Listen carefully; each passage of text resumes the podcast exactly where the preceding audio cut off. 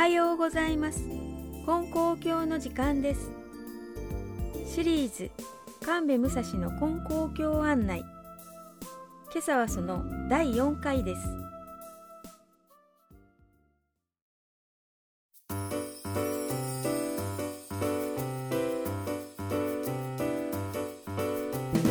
おはようございます。神戸武蔵の金光教案内。これは私が経典や教祖さんの伝記に接して個人としてあるいはまた作家として偉い人だなぁと思った方や面白いなぁと感じたエピソードなどを紹介させていただいております。そこで4回目の今朝は幕末から明治にかけてという時代に周防の国今の山口県で信心を始められた唐日常蔵という方のお話をさせていただきます。唐日常蔵さんは今は岩国市の一部になってる湯理由の湯に宇宙の宇と書いて湯ですが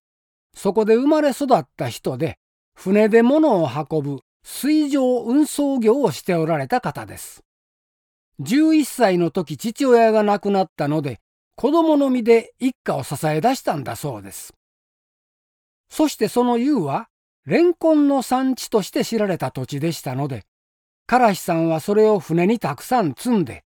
ビンゴの国の尾道まで運んだりもしてました。しかしこれ、山口県から広島県まで瀬戸内の海を行くわけですけど、帆掛け船だったんでしょうかね。もし手漕ぎの船で延々と漕いでいったんだったら、まあ昔の人は大変だったんだなと思います。で、この唐日さんは19歳で結婚したんですが、その奥さん、この場合は嫁さんと言った方がぴったりくるんですけど、嫁さんは大酒飲みでやんちゃな人だったそうです。しかしその妻について唐日さんは後に、私が連れ添うてやらねば他に連れ添うてくれるものがない。愛しいものじゃと思うて長年連れ添うておると言っておられます。ですからこのやんちゃというのも可愛らしいという意味ではなさそうですね。ですけど唐日さんは、あのような妻でも私は今日まで指一本も当てたことはないと言い、信心を始めてからは、連れ添うておればこそ妻であるが、別れてみれば人の大切な娘であり、神の可愛い氏子である。その氏子に手を当てることなどできない。仕事を手伝ってくれるのをありがたいと思っておりましたとも言っておられます。いつも一緒に船に乗って物を運んでるので、周囲の人がその船のことをトトカカマル、トトカカマルと呼んでたんだそうです。情景が目に浮かぶような名前で、これも私が面白いなぁと思ったエピソードです。さて、そこでですが、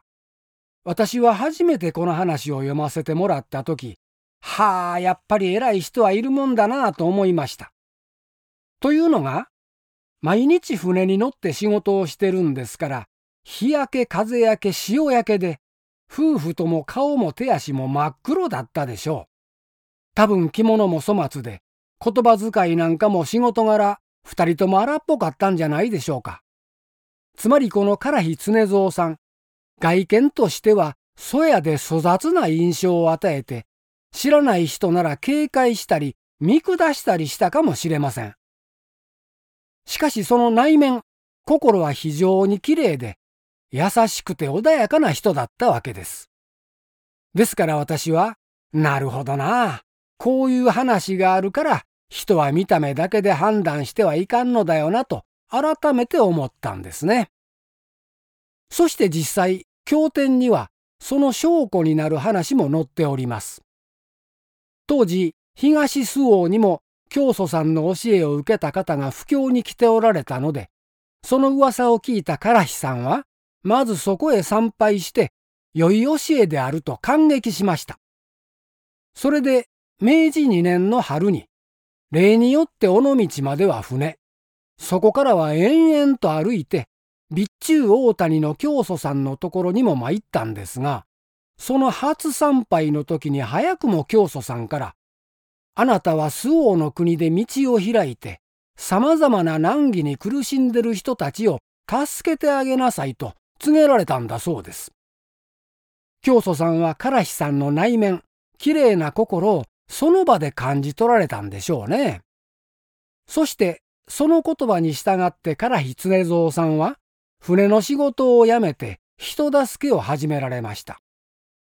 明治14、5年頃には周防の国でも一二という実績を上げておられたそうです。ちなみに教祖さんが亡くなられたのは明治16年の10月ですが、その3ヶ月ほど前に唐日先生に、自分が亡くなっても心配することはない。形を隠すだけである。肉体があれば世上の氏子が難儀するのを見るのが苦しい。体がなくなれば願うところへ行って氏子を助けてやると告げておられます。そして金光教はその教えを信じて今も受け継いでる宗教でもあるわけです。ところで最後に余談ですが、唐日先生は人助けの道に入られたんですけど、その後、トトカカ丸の奥さんはどうなられたんでしょうね。酒を控えて先生と共に信者さんを助けていかれたんでしょうか。それともやっぱり大酒飲みでやんちゃなままだったんでしょうか。まあ、作家の職業病とはいえ、こんなことばっかり考えてるから、肝心の信心が一向に進まないんですが。はい、それでは最終回の来週は、教祖さんが明治16年に亡くなられて後、その後を継がれた方のお話をさせていただきます。ありがとうございました。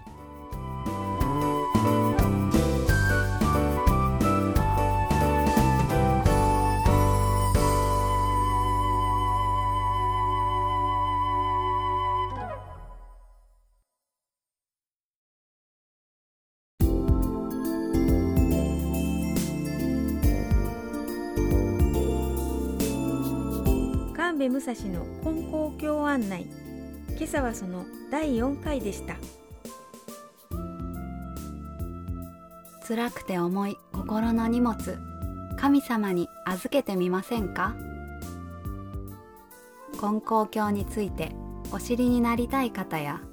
お近くの教会をお探しの方。ご意見ご感想は金光教のホームページからメールをいただくかたは郵便番号719-0111岡山県金光町。金光教本部ラジオ係までお便りをお寄せください。今日も放送を聞いていただきましてありがとうございました。どうぞ良い一日となりますように。